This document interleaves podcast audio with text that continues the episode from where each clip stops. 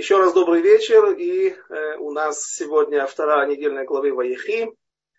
И читается отрывок из книги пророка, э, из книги царей. Э, последние две главы, или первые две главы, но последние две главы, где упоминается э, царь Давид. Книга царей, первая часть, вторая глава. И э, это всего, э, автора не очень большая, всего 12 стихов. И говорится в ней о завещании Давида. Завещание Давида, которое мы сейчас прочитаем все полностью, а потом будем разбирать отдельные моменты. Э, ну а связь между а второй, почему был избран именно этот отрывок, для того, чтобы э, читать, для того, чтобы напоминала она нам о недельной главе, которой есть упоминание, не упоминание, а приводится история о том, как Яков перед смертью, он призывает своих сыновей для того, чтобы благословить их. Ну, там не, не всем э, досталось благословение, некоторым досталось и, э, назидание, и даже некоторые называют это проклятием. Э, но в любом случае это пророческие, пророческие слова, которые являются напутствием на будущее всему народу Израиля, всем представителям каждого из колен. Э, в зависимости от того, что было сказано их праотцу. И, и вот Давид тоже, почувствовав приближение смерти, он призывает к себе Шломо, своего наследника, главного, о котором было сказано в пророчестве, что он будет восседать на престоле после него. И вот это и есть связь. Как там сказано, что и приблизились дни Якова имеется в виду э, к смерти. Иаков приблизился к смерти так, и Давид сказано, и приблизились дни его. Давайте зачитаем эту небольшую главу э, из книги царей. «И приблизились дни Давида к смерти, и завещал он Шлома сыну своему, говоря, «Я ухожу в путь всех живущих на земле, а ты крепись и будь мужем, и береги повеление Господа, Бога твоего, ходить путями его, соблюдать уставы его, заповеди его и законы его и постановления его, как написано в Торе Моше, ради того, чтобы преуспел ты во всем, что будешь делать и во всем, куда не обратишься. Это стандартная вещь. Это многие мудрецы, многие наши праотцы так завещали своим сыновьям. Ну вот что дальше интересно. Еще знаешь, ради, э, стих 5. Еще знаешь ты, что сделал мне Йоав, сын Цруи, как поступал он с двумя военачальниками Израиля, с Авнером, сыном Нера, и с Амасой, сыном Етера, когда убил их и пролил кровь войны во время мира, и запятнал кровью войны меч на ремне, что на пояснице его, и обувь на ногах его. И послужи, и, простите, поступи же по мудрости твоей, и не дай сойти седине его, когда живет он беспечно в преисподнюю. То есть э, призыв к мести, к мести, к убийству э, некоторых людей, которые совершили преступление против государства в лице Давида. Прежде всего против Давида, но э, царь, это не его личная власть. Царь не имеет права, не имеет возможности простить. Есть такое понятие, есть сказано наших мудрецов, Мелех шемахал квадо эйно маху. Царь, который простил свое оскорбление или бунт против него, любой даже плевок в его сторону или высказывание преднамеренное там, против него, это уже расценивается как преступление против царя и как против всего народа и государства. И поэтому за это, это карается смертной казнью. А сынам Барзила и Гелади окажи милость, и будут они среди тех, кто ест за столом твоим, ведь и они примкнули ко мне, когда бежал я от Авшалома, брата твоего. Стих 8. И вот с тобой Шими, сын Геры, Беньяминянина из Бахурим, и он проклинал меня тяжким проклятием в день бегства моего в Маханаим. Но он сошел навстречу ко мне, навстречу мне к Иордану. Я поклялся ему Господом, сказав, не умерщвлю я тебя мечом.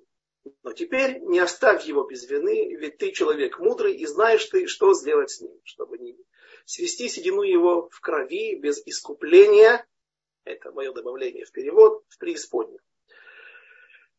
И почил Давид с отцами своими, и был похоронен в городе Давида. Э, всего два человека, два пророка похоронены в городе Давида. Это царь Давид, а он по всем мнениям был пророком, правда не совсем классическим пророком, а человеком, который, который обладал Роха Койдыш, а не Невуа. Есть разница в уровне, э, если на уровне Кабалы, это, это классическая большая невуа обычных пророков происходила от Нецах, это основа человека, который соответствует правой ноге. А Давида был ход.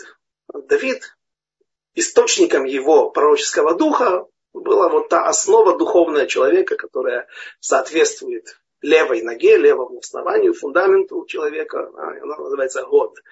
Э, ну, и, так вот, Давид и Хульда два человека только были похоронены внутри старого города, внутри города Давида. Остальные же люди всегда хоронились вне стен из-за особой, особого трепетного отношения к городу Иерусалиму, его святости – и по сегодняшний день там человека хоронят в тот же день, не ждут, даже если есть родственники за границей, в Америке, пока они приедут, стараются похоронить человека в той же ночью, если это вечером случилось, или же в тот же день, если утром случилось, до конца дня стараются уже лятмин похоронить человека вне стен старого города, потому что, и вообще во всем Иерусалиме сегодня такое отношение, э, и это обуславливается эм, особым статусом Иерусалима, потому что в этом месте приносили жертвы, храмовая гора, а тело умершего человека, оно излучает нечистоту, туму. Но теперь не оставь без вины его. Ведь ты человек мудрый, мы возвращаемся к э, завещанию Давида по, по отношению к Шими бен Гера, Шим, Шими сын Геры. И знаешь ты, что сделал, сделать с ним, чтобы не свести седину его в крови преисподнюю, э, без искупления. А дней царствования Давида над, над Израилем было 40 лет. В Хевроне царствовал он 7 лет, в Иерусалиме царствовал 33 года. И последний 12 стих. «И Шлома воссел на престоле Давида, отца своего, и весьма упрочилось царство его». Э, что бросается в первую очередь в глаза, это ну, не, не, не, не совсем подходящий нусах, не совсем подходящие слова. Человек прожил жизнь. Прожил жизнь славную. Маораль из Праги в своей книге Нецах, Нецах Израиль, он утверждает, что Давид построил на земле царство, подобное Царству Небесному. Были недостатки, оно недолго просуществовало, но вот э, многие вещи, многие проявления, которые были, явления, которые были, они похожи или подобны тому, как будет на, на небесах. Один только э, экскурс небольшой, только для иллюстрации.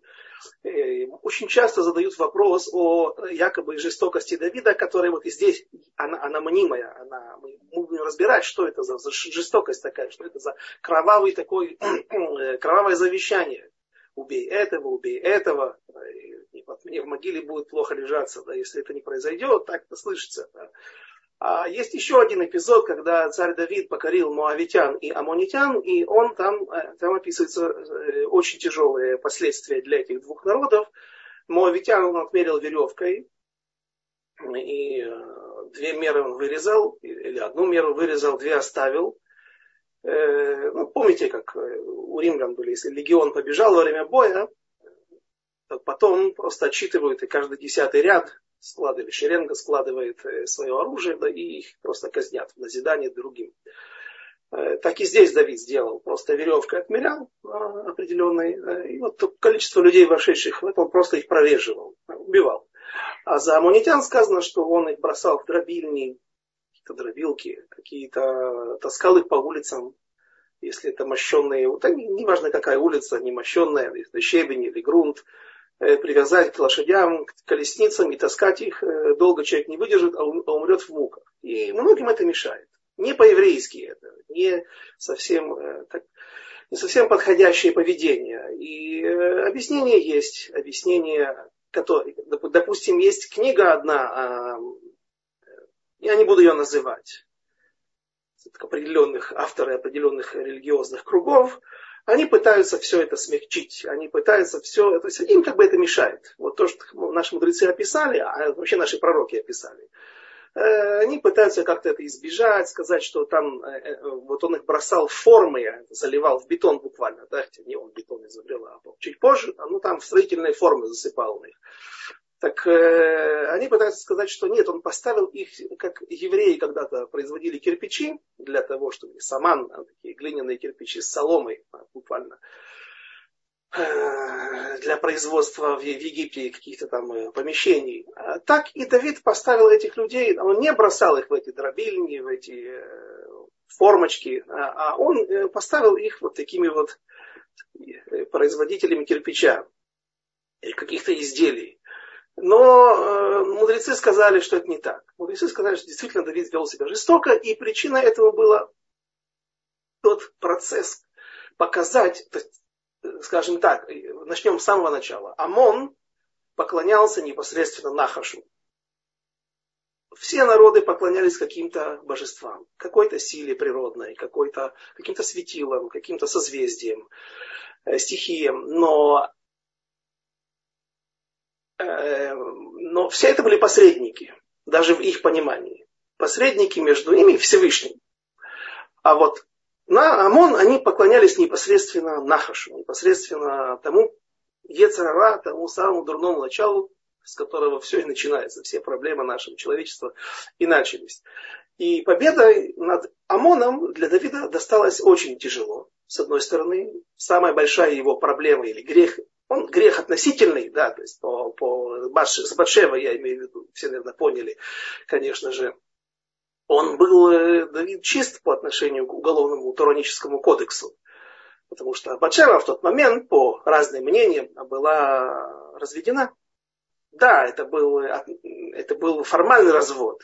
Для того, чтобы, если человек пропадет на войне без вести, чтобы жена могла через какое-то время э, оказаться не агуна, не женщина, которая не может выйти больше замуж, потому что муж неизвестно куда пропал, где пропал, и, может быть, он и жив даже. Э, а могла спокойно провозгласить, что она разведена на условии, что вот если он столько-то времени не вернется с войны, то э, она сможет выйти замуж. И Батшева была в таком же состоянии. Но она любила своего мужа.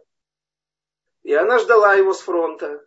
И если бы он вернулся, то сделали бы хупу тут же на месте, собрали бы соседей, 10 евреев, равина, и все обратно можно жить нормальной семейной жизнью. И как бы к Давиду, и как к Давиду очень серьезное отношение, строгое отношение э, за, за этот проступок, потому что пусть он всего лишь аморальный, а не э, несет за собой какие-то аллахические последствия. Но для такого человека это не подобает так себя вести. И... Но зачем это вспомнили, что именно во время войны с Амоном у Давида это случается, потому что это главная его война в жизни и главная его победа в жизни. Интересно, что он корону взял себе на голову с головы царя Амонитян, потому что это была победа над самым корнем зла в мире. И э, это для него было особо символически не, не просто символический характер, а это, э, это победа. Он, он думал, что он теперь может исправить мир, к чему он все время стремился и что, все, как, э, что всегда делал. Но и вот как тот процесс, который он устроил, назовем его Нюрнбергский процесс, после вот, как победа над, над врагами, это над победой над злом, над корнем зла, над, амунитянами, э, говорят, что наши мысли, что такой же подобный процесс будет устроен Всевышним Машиахом, э, э, когда придет Машиах, да и Всевышний даст ему силы сделать то же самое над всеми самыми страшными нечастицами нашего мира, нашей планеты. И вот э, у Давида все это было вот в, мини, в миниатюре, он показывал, как, как, как, все это будет. Как будет с нечастицами, как будет устроен мир. То есть Давид, он смог создать государство, или страну, или царство, подобное царству небесному в некоторых проявлениях, которое не смогло просуществовать долго, но тем не менее. И э, Давид имел много испытаний. Как мы видим, у него было много врагов, много людей противостояли ему, и, а как оказалось, одной из проблем, с которой, одной из дилемм, с которой он столкнулся, это была проблема его племянника Йоава, сына Цруи. Если хотите вопрос э, за субботним столом, детей спросить, э, э как, как зовут папу Йоава, сына Цруи ну, сын Цруя, да, оказывается, это имя его матери, потому что Цруя была сестрой Давида. И Йоав был племянником его, и его главнокомандующим, его военачальником.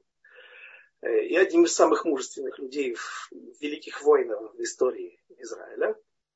А во времена Давида он был все-таки второй. О первом мы поговорим, кто был первый. И, и потому что она была, из-за того, что она была мама его из царского, царской семьи, так поэтому звали в честь, в честь нее по маме. А папу звали Срая. Э, и этот Юав пролил много невинной крови. Он был человек достойный. Сказано, что дом его был в пустыне. Говорят, да какая пустыня? Жили в Иерусалиме. Да, у нас тут уникальный ландшафт в Израиле. Тут и заснеженные горы могут быть, ну, зимой, по крайней мере, Хермон. Два часа езды на машине, и ты уже почти в Альпах. Э, тут немножко 20 минут в сторону Иерихо, в сторону Мертвого моря, и уже э, марсианские хроники, такой вид просто иудейской пустыни, абсолютно голый ландшафт.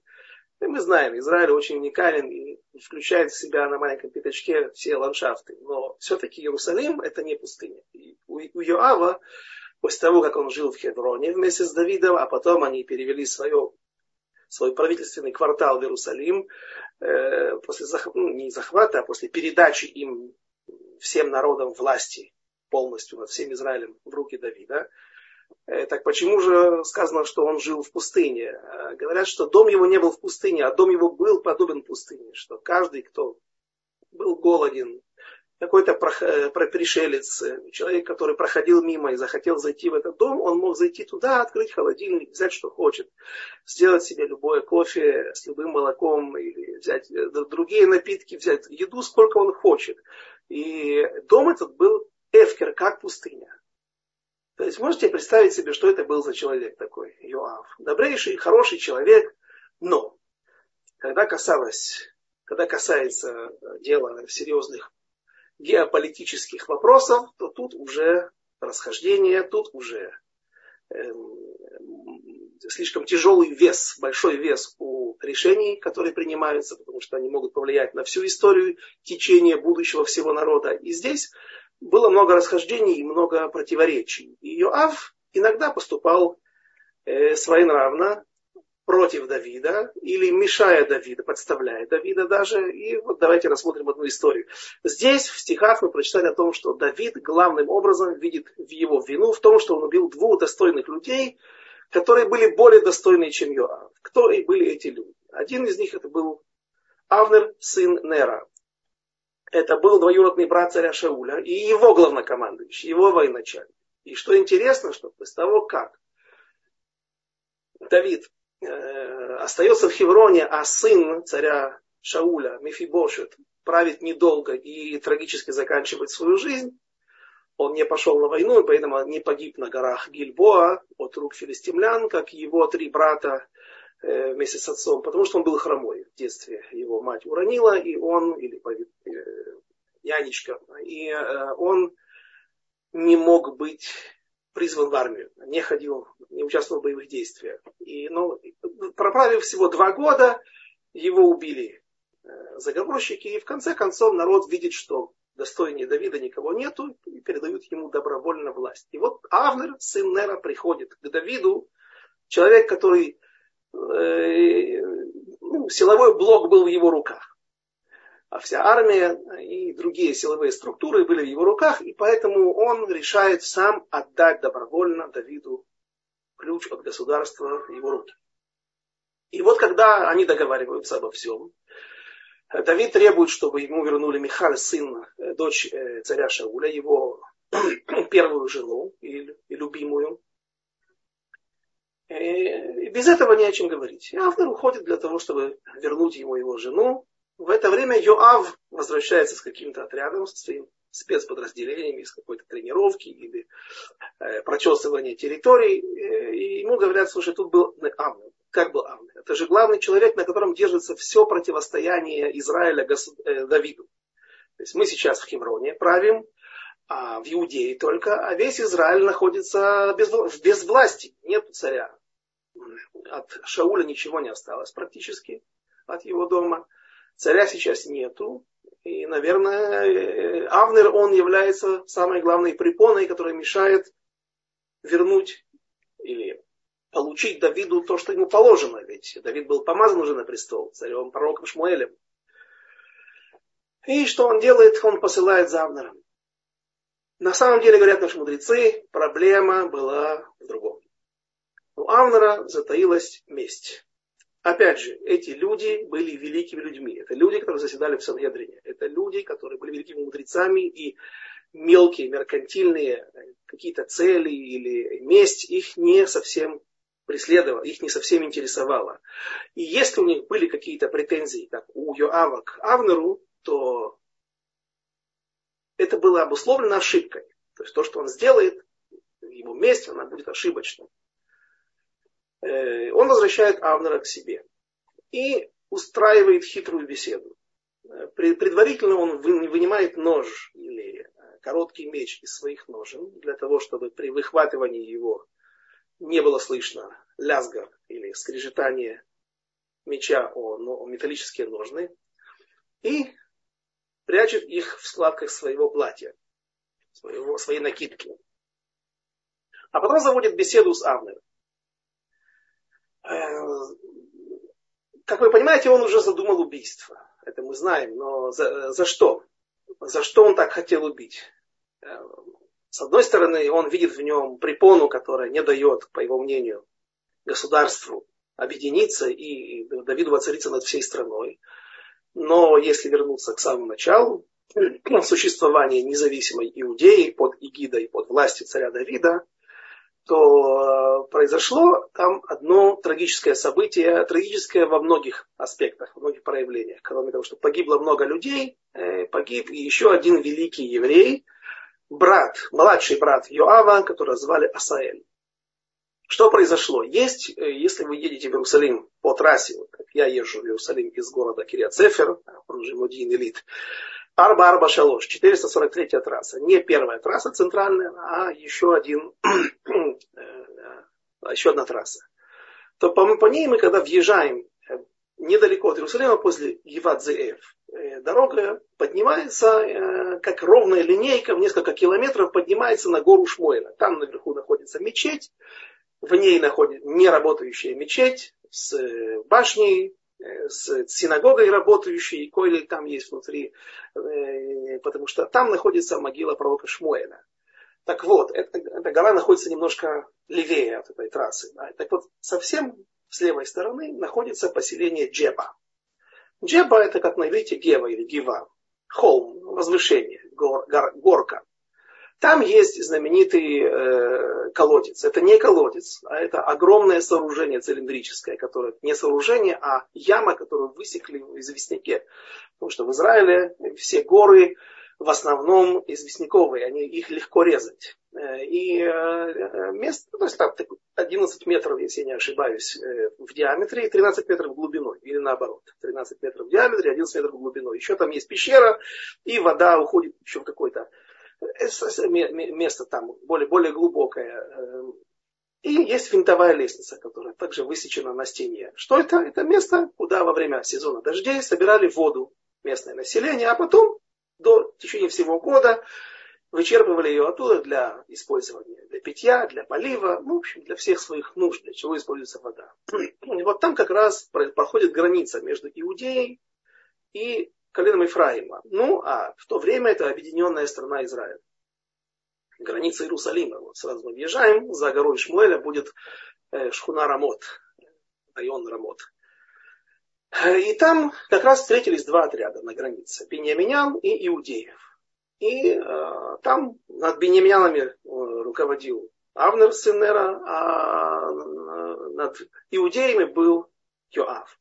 И вот Йоаву и Авнеру показалось, что вот, а может быть Исахакуан и Арим, может быть, пора, пусть повеселятся наши парни, юные воины. А, и, может быть, они выстроятся вот в этой, там, очевидно, было уже мало воды в это время, и они зашли э, по колено, была возможность бороться, противостоять друг другу. Они выстроились в, две, в два ряда, друг против друга, и Авнер должен был предположить, что это может закончиться стрельбой. Маленькая искра, маленькое э, недопонимание. И так оно и получилось. Каждый ухватил за чуб или за волосы своего оппонента, против которого он стоял. 12 против 12 стояло. И правой рукой они выхватили хотя бенеминяне были левши.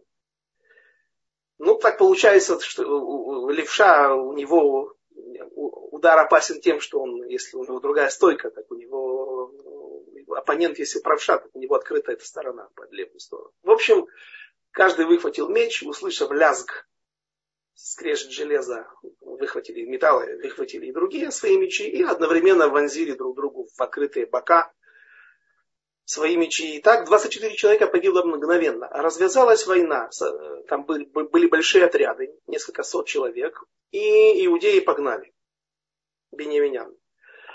Э, Асаэль славился тем, Асаэль младший брат Юава, он славился тем, что он был очень легок на бег, лег, лег, лег, легкие ноги у него были. Так наши мудрецы говорят в Коэле Траба, Мидраш Коэле Траба, э, там есть такой стих, где Шлома сказал, «Ло лакалим хамирус, вело лагиборим амильхама». Не для легких бег, не для быстроногих бег, и не для богатырей война.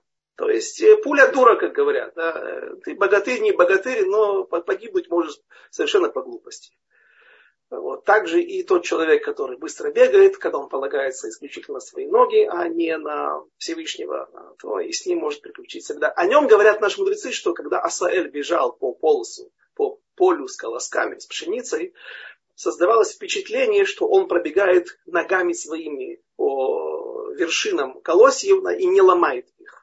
Очевидно, это были очень мощные, длинные прыжки, и он словно создавалось впечатление, что он словно несется над полем и как бы ногами касается слегка э, пшеницы, не ломая ее даже, не оказывая на нее нагрузки. И вот Асаэль побежал, разумеется, за главным трофеем, за Авнером, сыном Нера.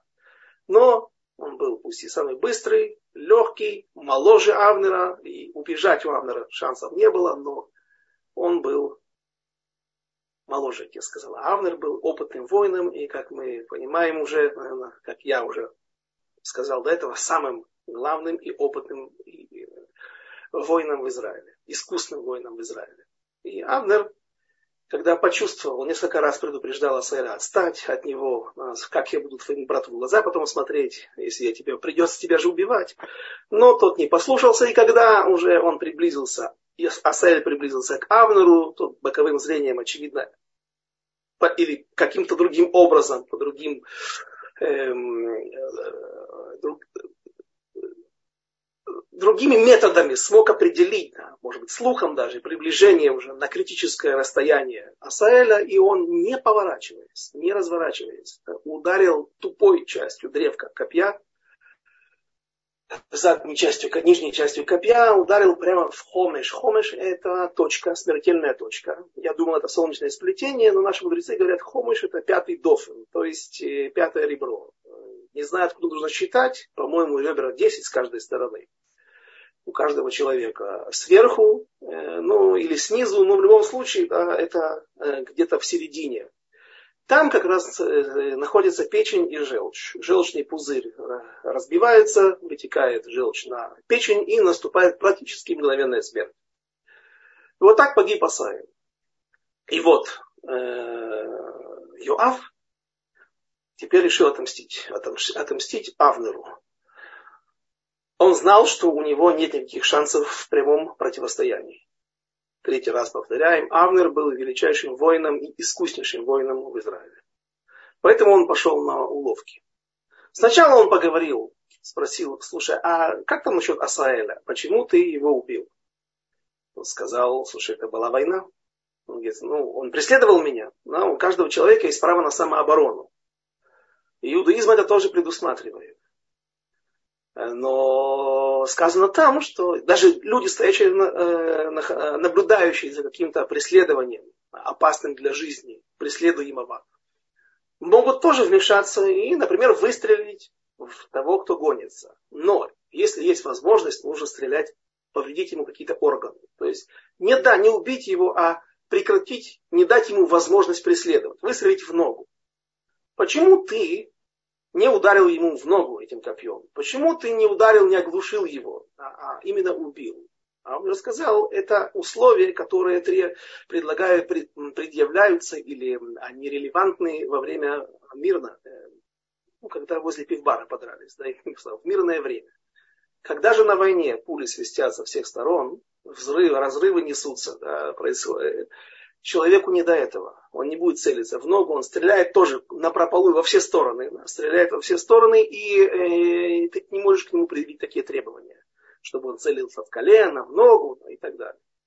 И он был прав, но Юав с ним не согласился. Почему? Потому что он сказал, что ты такой искусный мастер, и твой удар искусный, он свидетельствует о том, что на тебя война не влияет. Никакая, ты всегда остаешься хладнокровным при любых обстоятельствах. И э, ты мог бы спокойно с ним разобраться, лишив его возможности преследовать тебя и оставив, ему, и оставив его в живых.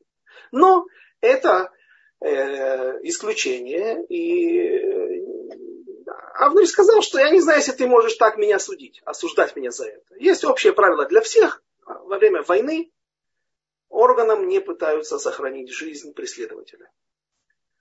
Ну, что дальше? Стоят два военачальника великих. О чем они разговаривают? А помнишь, как там мы были в сражении вместе, да, в 45-м? Нет. Два мудреца Торы прежде всего, пусть и великих бойца, пусть и великих э, богатыря, однако же они мудрецы Торы прежде всего. И евреи всегда разговаривают о Торе. И вот Юав тогда склонил его к такой такому э, описанию такой ситуации. Аллахический вопрос. Что ты думаешь? Как женщина, у которой нет рук, потеряла во время боевых действий, оторвала ей где-то на производстве, родилась такой, а вот еще теперь и потеряла мужа, и не было детей. Но есть брат у мужа, который должен сделать ебум. В наше время мы не делаем сегодня ебум, но халицу делаем, если есть такая ситуация, когда она подпадает под эту в эту категорию входит. Что там нужно делать? Нужно снять э, ботинок. Нааль. Нааль это не сандаль. Нааль то, что ноэль, то, что закрывает пятку. То есть полноценный туфель. С его ноги. А как Гидемет, женщина без рук, спросил ее Авнера, может сделать этот жест? Она не может взять в руки свой ботинок, да, или ботин, ну, не важно, там, по-моему, делается специальный ботинок, существует, там, как есть кресло Ильяу, так и в Бездине есть и вот специальный такой туфель для, для осуществления обряда халица. Равнер говорит, зубами взять в зубы, это штуфель, не, который не носят, да, с ним все там в порядке, да, в плане гигиены, да, взять в зубы. Он говорит, как это? Ну, покажи мне. Да. И вот когда тот сгруппировался неудачно, расслабился, находился весь, вошел в такой образ Пергидем, это женщины, у которой нет рук, она взял какой-то что-то, какой-то предмет в зубы и начал показывать, как она должна трясти этим туфлем. Э, Йоав выхватил тот припрятанный в складках одежды меч и вонзил ему куда? В тот же хобиш. В ту же пятую точку, это с правой стороны желчный пузырь. Желчный пузырь находится с правой стороны. Кавед Э, печень находится э, тоже большей части с правой стороны, часть меньше идет, заходит и на левую сторону, но вот желчный пузырь находится там. И Авнер, получив смертельный удар и понимая, понимая, что он умирает, он уже не жилец. Он еще все-таки смог скрутить Авнера и хотел его убить. И в это время собрались вокруг мудрецы и просто евреи и сказали ему, послушай, ты уже труп ты уже уходишь в мир иной. Как тут сказано у нас в начале главы, я ухожу в путь всех живых, живущих на земле. Ты вот подошел к этому моменту. У нас есть еще один великий воин и военачальник, Йоав. Убьешь его, мы останемся вообще без головы, без, без управляющих, без великих воинов, и тактиков, и стратегов и так далее. Придут враги, захватят нас, захватят страну, наши дети будут сиротами, нас убьют, наши жены будут вдовами. Говорит, в Нер, но он же погасил мою свечу. Хибает Нери, он убил меня. Погасил душу мою. Да? Они ему говорят, ну суди с ним в Сангедрине. Ты же не будешь устраивать самосуд, как и он. И Авнер согласился и отпустил. И сказано, этот упал замертво, а этот упал живым. Йоав в сторону, еле э, хватая, наверное, ртом воздух. Вот так закончилась эта история трагически, и Давид осудил Йоава за то, что он так поступил, потому что аллахически у него, мы как привели эту судью, вроде бы у него не было права на такое. Это был, в общем, это был самосуд. Дальше Давид сместил Йоава после объединения уже Израиля в одно государство, и когда он поцарился над ним, э, над всем Израилем, то тогда он поставил другого военачальника от царя Шауля, который был тоже из колена Бениамина, эм, Йовный сын, нет, э, Амаса сын Етер. И был момент, когда подняли бунт. Был очередной бунт против Давида. И Давид послал Амасу, сына Етера, для того, чтобы он э, прошел по, по городам Иудеи и провел мобилизацию набрал войск и пошли штурмовать э, беньяминян, которые подняли пункт. И Амаса задержался. Амаса задержался, потому что, говорят наши мудрецы, когда он ходил по поселениям, он проходил синагоги, он не видел людей на полях, не видел людей на предприятиях, в домах не видел. А где они все были? В Батемидрашот и в синагогах, что они там делали, учили, как раз начался зман, начался, начался определенный период, когда начинают новый трактат, и это самое важное время, как ты начнешь учебу, так у тебя и весь сезон потом дальше и пойдет. Даже если ты будешь работать, но вся голова твоя будет заполнена только Торой, и во время пахоты или неважно каких действий, сбора урожая, люди будут все время обсуждать этот трактат. И Амаса не, у него не смог поднять руки.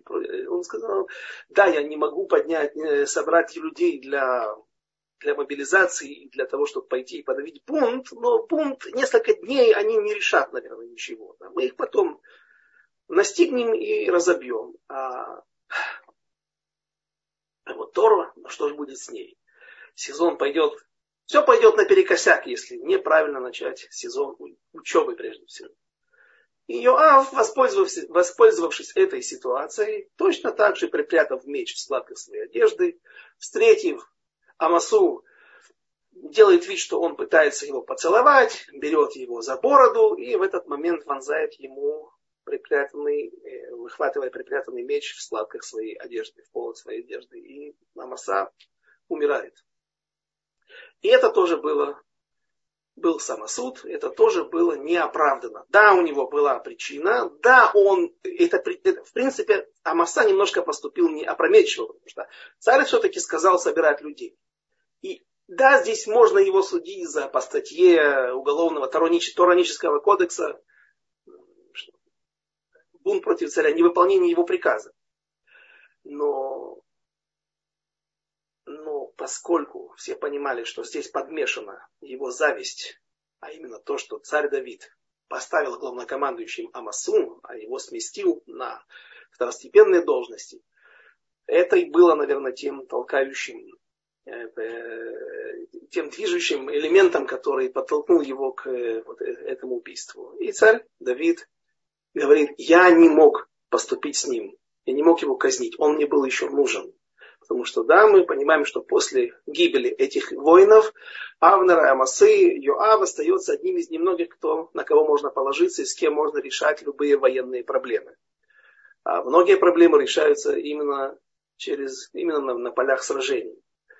И многая история потом перекраивается. Да. А, и Давид казнит Йоава, просит Шломо, чтобы тот это сделал, и он это сделает. Но не только как месть.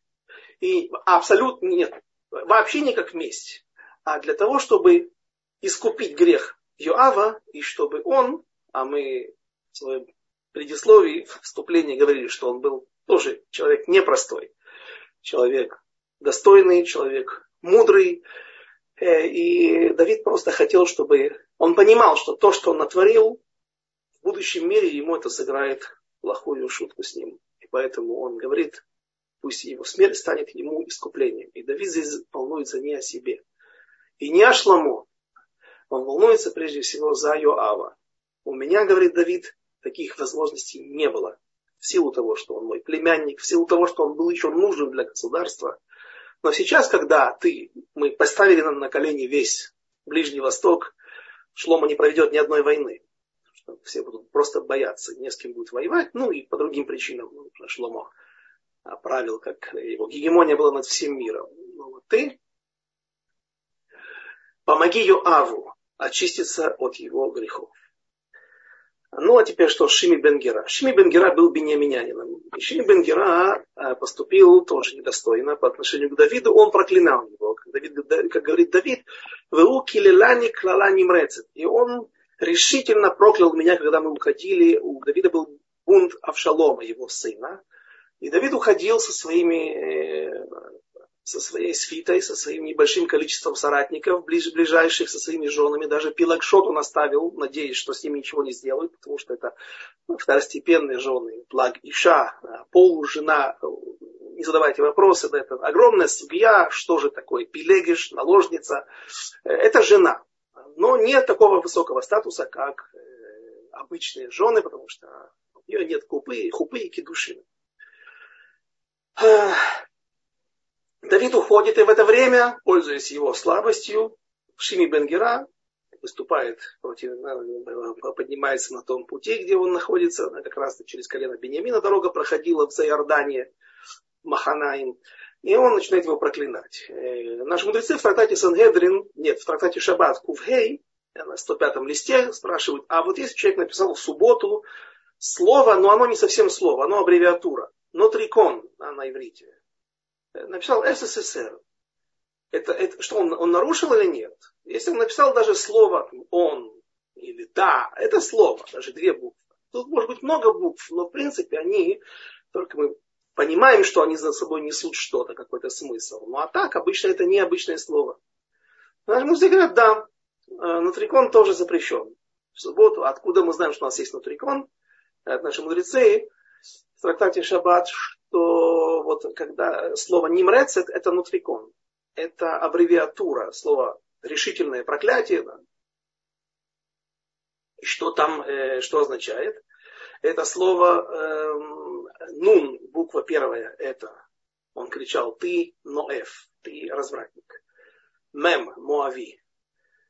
Э, ним, ним рецет, рейш, роцеах, ты убил царя Шауля, ты убил многих людей э, не, не по закону. Цадик, э, цорер, ты, ты притеснитель дома, дома царя Шауля, ты узурпировал власть и ним рецет тавто эва, ты мерзость. Ну, этого достаточно. Это уже расстрельная статья. Это статья вот уголовного кодекса еврейского, которая звучит Амурет Мальхут Хаяв Мита. Тот, кто бунтует против царя, а это достаточно для того, чтобы было определено как бунт, э, человек этот попадает под э, э, смертную казнь. Что сделал этот Шими Бенгера? Он, он понял, что вот в это время, когда Авшалом засел в Иерусалиме, царь Давид, он не совсем царь. А точнее, вообще не царь сейчас. И, соответственно, он не совсем поступил вот именно против царя таким образом. Теперь, он идет навстречу Давиду, когда тот возвращается уже после победы и разгрома войска Шалома, спустя полгода. Он подходит, когда Давид на переправе через Иордан. Интересно звучит, когда Давид на переправе, на пароме через Иордан. Значит, какой Иордан был многоводный, да, полноводный. Значит, он бросается в, Иордан, падает на колени, и до того момента, как нога Давида ступит на ногу, на, на, на землю, на территорию континентального Израиля, на правый берег реки Иордан, на западный берег реки Иордан, и в этот момент царство вернется к нему вновь, он становится опять законным царем, и он не сможет его простить. Поэтому он просит прощения, пока он еще находится в водах Иордана, на пароме. И царь Давид прощает его и говорит, что я не умрешлю тебя мечом, спрашивают. А если стрелой, а если из пистолета, а, мало, а удушить, еще как-нибудь сбросить со скалы. Нельзя. Что значит мечом? Говорят, что тот, кто совершил преступление против царя, то все эти, э, э, этих людей наказывают именно мечом. Не просто так. Но Давид понимает, что этот человек все равно, пусть и достоин, а в чем его достоинство? Он был одним из величайших мудрецов Торы. И интересно, посмотрите, как наши праотцы поступали. Для Шломо, когда он понял, что у него родился особенный сын, он берет Рэбе именно Шими Бенгера, тот, который ненавидел Давида, тот, который бунтовал против него, тот, который проклинал его всевозможными проклятиями, Ноэф, Муави, Роцеах и так далее. И берет его, он лучший Рэбе. он больше может те велик, тот великий потенциал, который мне дан Всевышним, заложен в Шломо, он может его развить. И поэтому он берет его, чтобы он обучал Шломо. И вот он говорит, смотри, этот человек все равно натворил столько, как бы там я прощал, не прощал, был я царем, не был царем. Ему полагается смертная казнь. То есть ему полагается на небесах большое тяжелое наказание. Я хочу помочь ему, чтобы этого не было. И когда он, он говорит, как бы, все это будет на мне, если я не... Ты помоги мне потерять мои хвосты. А? Я ухожу в мир иной, но ты, пожалуйста, сделай то, что я по разным причинам не смог сделать, но ты, благодаря своей мудрости, сделай так, чтобы это произошло. Все знают, как, он как, как, как наказал Шими Бенгера Шломо, Шими сына Геры. А он сказал ему, живи в Иерусалиме, переезжай из своих бахурим, из своего поселения в, в, в, в колене Бениамина и живи в столице, до, в столице Давида, город, который, град, который построил Давид. Здесь находится царство, основанное Давидом. Его династия, продолжатель его династии, царь Шломо. И ты будешь сидеть здесь, в Иерусалиме, и томиться э, видом того, как процветает этот город, и как царство Давида укрепляется и становится все сильнее и сильнее. Но говорят наши мудрецы, что он ему, он учил Тору. Он сказал, слушай, ты у нас большой мудрец, открывай бейт мидраш, открывай ешиву, преподавай. Ну и что произошло? У него сбежали два раба. Два раба эти сбежали к царю Ахишу, где-то в район Кимьят Гата современного, в Гат.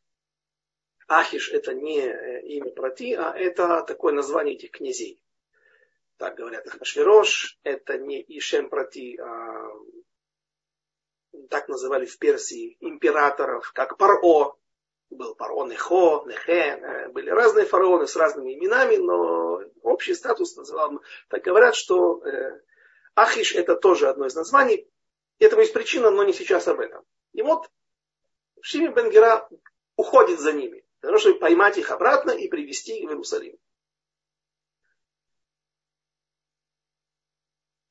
говорят, когда человеку, человек может сегодня у нас есть, да, всем известная шкуна, район Меашари, 500 на 500 метров, но там, э, ну, может быть, пару километров.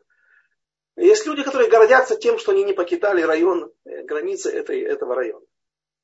Куда идти? Равиль Йошев, которого назначили потом быть в Кореш Тейша где-то, сегодня перенесли этот Рабанут. Да, в общем, он заседал в Рабануте, так, э, ему нужно было, ему нужно было поводырь, потому что не знал Иерусалима. Там минут 15 идти от Мэр Шарим, от Гиулы, э, на улицу Кореш Тейша.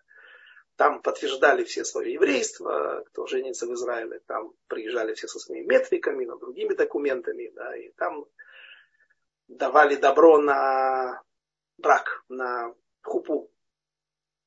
И Равлиошев не знал, как туда дойти. И они этим гордятся. Но, говорят, как только человеку ты запретишь что-нибудь, сразу же его тянет на приключения. Сразу же ему кажется, психологически это изнутри, его тянет это выйти. Это мы объясняем с точки зрения простой психологии. И этого недостаточно. И это неправильно. Более того, этот подход, он не верен. Не верен. Почему? Так говорят некоторые комментаторы, и мы не можем говорить, кто мы такие, говорить каким-то важным мудрецам Торы, что они неправы. Но это точно не раскрывает всей сути, потому что Шини Бенгера, он же не, он же не мы. Это был величайший, один из величайших мудрецов Торы. Как же он вдруг вот так ему захотелось покинуть Иерусалим? Поэтому что наши мудрецы, он не собирался покидать Иерусалим. Одна, приводим одну из гипотез, но которая прольет свет, мне кажется, на э, эту ситуацию. Будет она более ясной еврейские рабы, они тоже обязаны выполнять заповеди. Еврейский раб сразу после приобретения, не еврейский раб, простите, не еврейский раб, а эти два раба, убежавших, были не еврейские рабы, они тоже обязаны выполнять заповеди, они тоже их обрезают, и они выполняют заповеди э, мицвод асе, шезман, грома, они не обязаны выполнять. Как женщины, да, в суке спать, спать они не обязаны. Но большинство заповедей выполнять обязаны. И Шими Бенгера, как богобоязненный человек, больно ему было, что два эти, два эти раба, которые уже вот, а если вдруг их освободят, то они автоматически становятся евреями. Такой вид несуществующего сегодня Геюра. Ему было жалко их, что они могут испортиться. вернувшись в среду своих идолопоклонников, а, откуда они и происходили. И поэтому он совершил акцию, да, мивцу, боевую, воинскую такую, да, почти как для того, чтобы вернуть их. И наверняка он пошел не днем. Мне один человек сказал, когда я описывал эту ситуацию, он говорит, да ну наверняка за ним следили. Да что вы, Шломо не было чем заниматься, поставить, платить деньги постоянной охранке, чтобы его охраняли. Он наверняка мог выйти спокойно ночью и вернуть этих рабов. Делать так, чтобы это было незаметно. И нет потому, что у его сердце томилось, и он так хотел покинуть Иерусалим, который, из которого ему уходить за, за, запретили. Святой Иерусалим. Что может быть лучше, чем сидеть там? Ну, так как же определили это? Рав Тауб, один из наших современников, в своей книге Диврей, э, Диврей Тойва, Диврей Това, он говорит такую гипотезу, что когда он учился в Бейт-Мидраше, вдруг его уровень преподавания или уровень понимания снизился. И люди заинтересовались, как это может быть. Почему это произошло? Что он такое натворил? А, одной из причин начали проверять. Вдруг вышли на следы записи видеокамеры, да, не знаю, что там, каким образом они вышли на этот след, он покинул святую землю. Дело в том, что святая земля есть абсолютная святая, святость святой земли, границы, которые указаны э, в Сефер Тура, в Кумаше, но есть еще понятие освящения святой земли. Допустим, к душа решена была, когда Иошуа захватом распространил святость земли на те территории, которые были захвачены. И те территории, которые не были захвачены, как сектор Га, Аза, Эрец Плештим, она, там, там заповеди не выполнялись. Ну, заповеди, связанные с землей Израиля, Маасер, Шмита, там, там этого не было. Сказано, что когда возвращались наши, наши праотцы, возвращались из Шаве, ну, Шавейкула, из Вавилона, из, на деле из персидского изгнания, во времена Эзры под руководством Зрубавеля, то они уже не настолько ну, что, аккуратно с этими определениями, ну так, скажем, все-таки э, прямо, там уже не было такого не настолько полагались на Всевышнего, что все будет хорошо, а уже у них появился прагматизм некий. И они, например, не осветили некоторые территории. К душа шния. Та святость, вторая святость, которую осветили Шавей Цион, Шавей Гула, вернувшиеся из Вавилона и Персии. И вот эта святость, она пребывает на Святой Земле по сегодняшний день. Так вот, там были некоторые территории, Бейчаан, Афула, которые они оставили. Пол города Ако, сказано, что они, он был, половина была хуцлаарец, мипхина азот, а выполнение заповеди, связанной с Святой Землей. Там, там кто-то, Раваши, кажется, выходя из одной шхуны в другую, целовал камни. Вот один дом, один забор, да, вот его сложил каменщик как все вместе, да, в один день. Эту часть он целовал, потому что это святая земля, и он прощался как бы с ней. Может быть, через пять минут возвращался обратно в тот же район, там, но так вот они относились к Хуцларец и к Святой Земле. То есть уже были территории, которые не освещались. В общем, э, Шими Бенгера, побывав там, в Кирьят-Гате, э, в Гате, точнее, у, э, когда он искал своих, в Эрец Плештим, где он искал своих рабов, он побывал в Хуцларец. И это тут же наложило отпечаток на его духовный уровень и его способность постигать Тору и преподавать Тору и это не осталось незамеченным. И так царь Шломо смог заметить и наказать Шими Бенгера за то, что он нарушил его указ. А в данной ситуации не важно, какой этот указ. Не убей, не укради или не выйди за территорию Иерусалима. В данной ситуации это все подпадает под статью смертный, со смертным приговором Э, бунт против царя, нарушение слова царя. И так и это был исправлен грех и Шими бен Гера. Ну вот, вот, можно сказать, и все.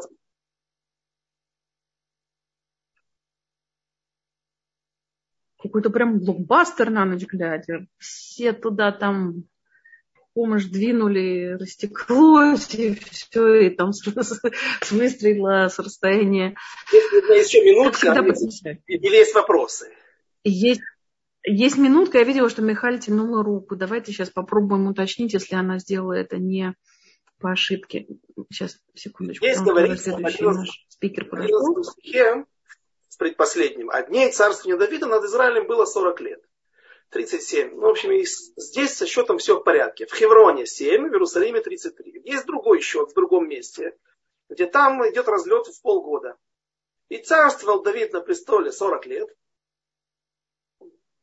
36 с половиной лет в Иерусалиме и 4 года в Хевроне. Спрашивают, а полгода забыли посчитать или округлили так? Что это такое? И объясняют, что Давид полгода был прокаженным.